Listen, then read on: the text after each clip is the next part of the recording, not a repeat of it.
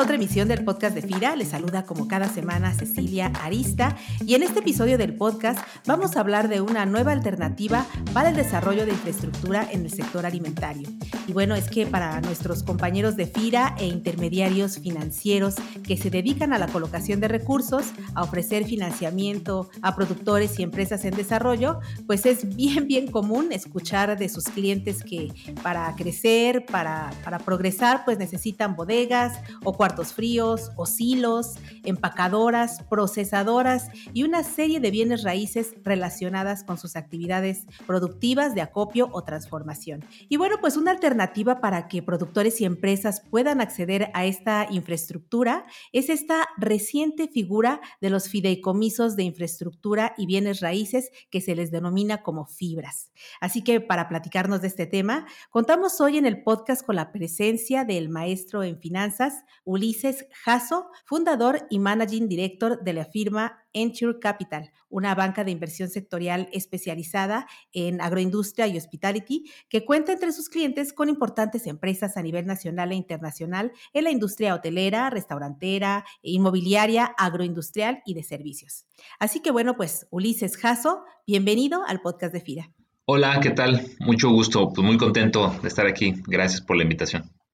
Oye, Ulises, ¿qué te parece si para iniciar esta conversación nos explicas primero por qué está teniendo tanto impulso o tanto auge el desarrollo o reconversión de infraestructura productiva en los agronegocios? Bueno, digo, si nos vamos al tema macro, bueno, ya con 13 tratados de libre comercio, con ese mercado potencial, ya en un mundo globalizado en donde ya accedemos a todos los mercados, lógicamente nuestro principal vecino del norte con su gran economía, pues bueno, nos implica ya tener esquemas institucionales de crecimiento y que bueno, con nuestra riqueza natural que tenemos, pues nos tenemos que potencializar y eso pues aunado a los últimos cinco años ya se ha visto reflejado, tenemos un incremento en nuestro sector agroindustrial económico superior a la economía nacional, ¿no?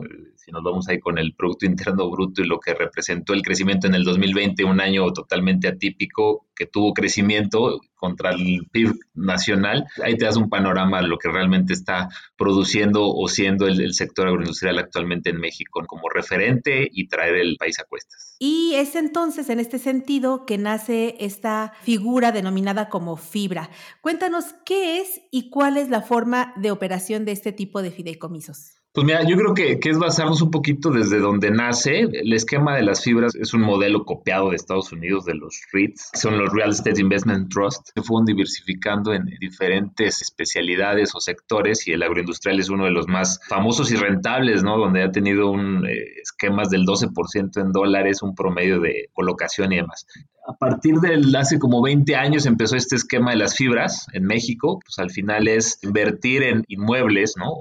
En bienes raíces y pues a través de ponerlos en renta es donde a los inversionistas se les da su dividendo. Eh, resultó un éxito en temas industriales, hoteleros inclusive, centros comerciales, ahora departamentos, pero la tendencia se va llevando ya en nuestro país a la especialización, pues es esto, al tener esta, el sector agroindustrial, este blindaje que ya está comprobado, digo, con, lamentablemente el tema pandémico, pues ya todo el mundo estamos volteando hacia el esquema agroindustrial, cómo invertir en activos inmobiliarios productivos agroindustriales que les genera a los inversionistas una renta estable un manejo del riesgo óptimo y que también eso les pueda generar crecimiento a todos estos jugadores del sector agroindustrial. Y sin duda es el momento agroindustrial, ¿no? Oye, ¿qué marco legal o normativo sustenta este tipo de inversiones?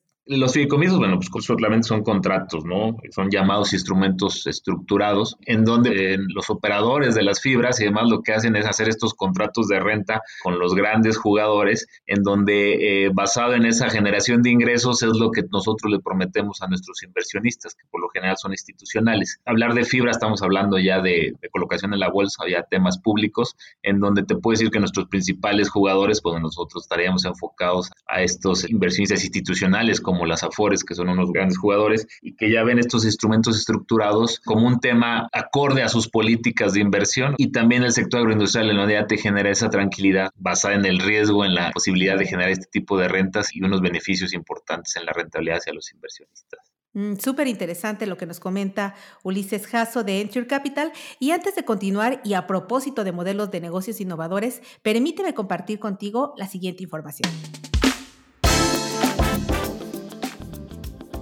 Quiero recomendarte el curso Estructuración de Modelos de Negocio que imparte nuestro Centro de Desarrollo Tecnológico Villadiego y en el que puedes aprender a adaptar tu empresa o a tu negocio a las demandas del mercado y por supuesto mejorar tu rentabilidad y competitividad. Este curso es del 7 al 17 de septiembre de este año y si quieres saber más al respecto, te dejo en la descripción del episodio los vínculos de la información. Y ahora sí, regresamos con Ulises Jasso de Entry Capital. Oye Ulises, hablamos de este tipo de figuras denominadas como fibras ¿Cuál sería en concreto eh, los beneficios que tiene la articulación de este tipo de figuras o fibras para el sector alimentario? Así de manera muy general que lo pudiéramos ver en un ejemplo, eh, no sé, eh, para la construcción de invernaderos, empacadoras, ¿cuál sería la manera en la que puede operar este tipo de mecanismos?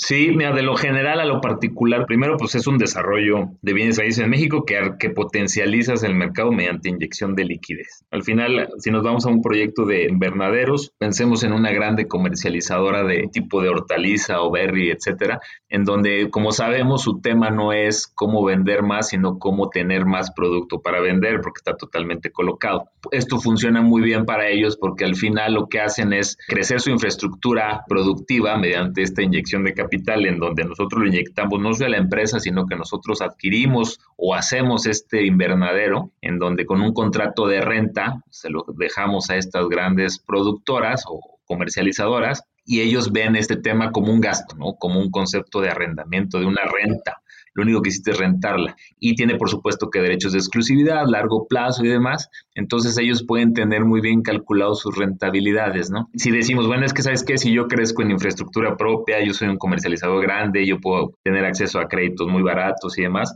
Sí, pero siempre te piden una parte adicional de inversión propia. O sea, el, crédito no te accesa al 100%, te puede accesar al 50, inclusive 60%, pero el resto lo tienes que poner tú. Entonces lo visualizamos de esa manera en donde nosotros hacemos esa inversión y que se genere una renta anual y un contrato de largo plazo que te permite estar creciendo y que la liquidez que vayas generando pues la sigas invirtiendo en más campos o que uses este instrumento para ese tema de crecimiento, ¿no? Entonces por eso es muy importante para todos estos grandes jugadores que se empiecen a especializar y accesar a este tipo de mercados públicos que pueden detonar su crecimiento tanto como un inversionista o bien como un arrendatario de este tipo de esquemas, ¿no? Ah, ya veo. Es como un poco, a lo mejor lo relaciono con este tipo de modelos de negocio como McDonald's, ¿no? En donde eh, no son dueños de las infraestructuras en donde operan, es decir, alguien más construye esa infraestructura con las características que necesita McDonald's para que pueda operar ese negocio y para ello McDonald's pues paga una renta. Solo que aquí sería un grupo de inversionistas que invierten en el desarrollo y construcción de estas infraestructuras y para ello reciben un certificado bursátil que a la vuelta les da eh, algún tipo de rendimiento como el que los mencionas por la renta de estas instalaciones, ¿no?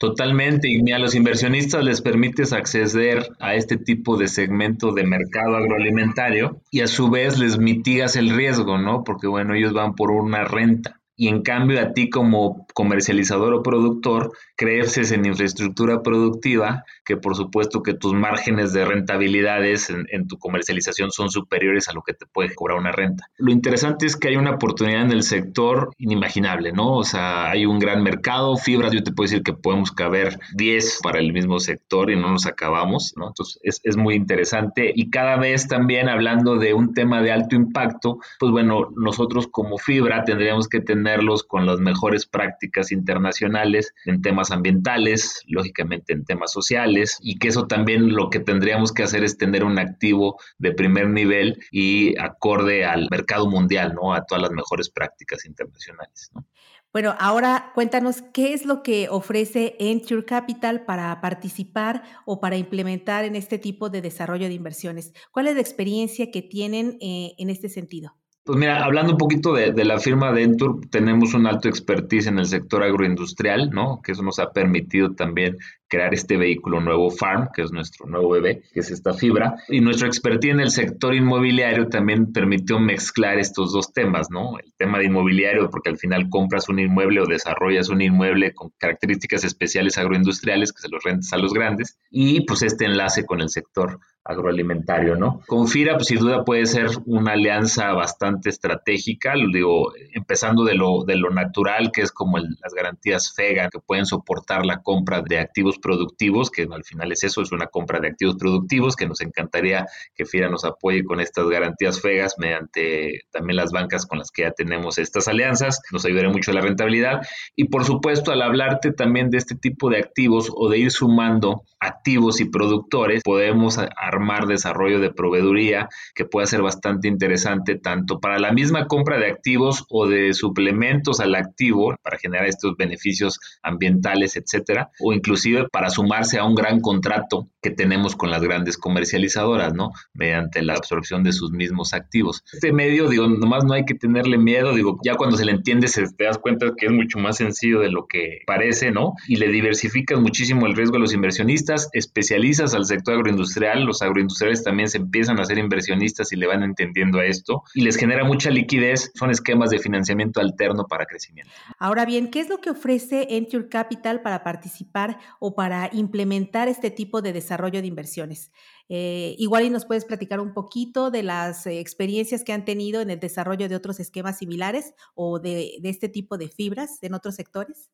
Sí, pues mira, ahora nos ha ayudado mucho y que fuese el antecedente de lo que hicimos en el sector agroindustrial, es que hemos desarrollado con grandes empresas del sector y muy conocidas conceptos de aparcería. Entonces, nosotros no entramos como aparceros, sino que entramos con la compra de la infraestructura productiva. Los contratos de aparcería vienen por la misma empresa operadora. Y entonces fue como fue creándose este concepto de fibra farm. Entonces, estas grandes empresas, las jugadoras, entienden muy bien este tipo de conceptos y los hacen. ¿Por qué? Porque van desarrollando inversionistas en donde inviertas en el activo, pero nosotros lo hicimos nada más quitando el concepto de aparceros y contratando a los que saben hacer su trabajo y nosotros más fungiendo como inversionistas en el tema del activo, ¿no? Por ejemplo, en este caso de Farm es donde nace el esquema, ¿no? Conocíamos muy bien los REITs, pero con estos conceptos de parcería que al final las empresas estas ya lo hacen y también apoyamos algunas de ellas para hacerlo un poquito más grupal, fue donde nació el concepto de Farm y pues es lo que nos lleva a lo que es ahora, ¿no? Pero también conociendo a los grandes jugadores eh, agroindustriales de México y dándonos juego, ¿no? Y que nos dan este tipo de apertura, pues podemos crear este tipo de creatividades que al final, pues no son nuevas, pero en México sí. Entonces, ese es uno de los diferenciales que le entendemos muy bien al sector agroindustrial y por otro lado, pues del sector inmobiliario, pues es de donde nacemos, entonces, pues tratamos de conjuntar las dos bajo esquemas institucionales, ¿no? Oye, y no sé si nos puedas compartir así como para abrir un poquito más el interés de los inversionistas en este sector, ¿qué rendimientos promedios se pueden obtener de invertir en este tipo de esquemas? Pues mira, mucha gente no me lo va a creer, pero podemos dar encima del 12%. Pero nosotros, por ese tipo de especialización, por ser uno de los primeros y por, por esos márgenes de costos pequeños que tenemos, podemos manejar ese tipo de rentabilidades y por supuesto, pues con el riesgo totalmente, no te puedo decir que limitado, pero te puedo decir que reducido, ¿no? Puesto que estás invirtiendo en activos inmobiliarios.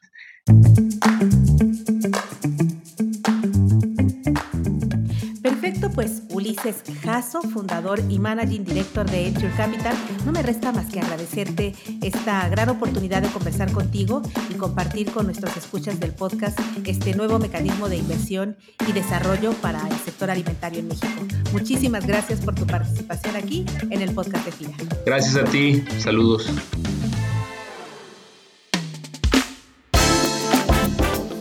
Y como cada semana te invitamos a que compartas ampliamente este podcast en tus redes sociales para hacer llegar esta información a quien pueda estar buscando una oportunidad de negocios con FIRA.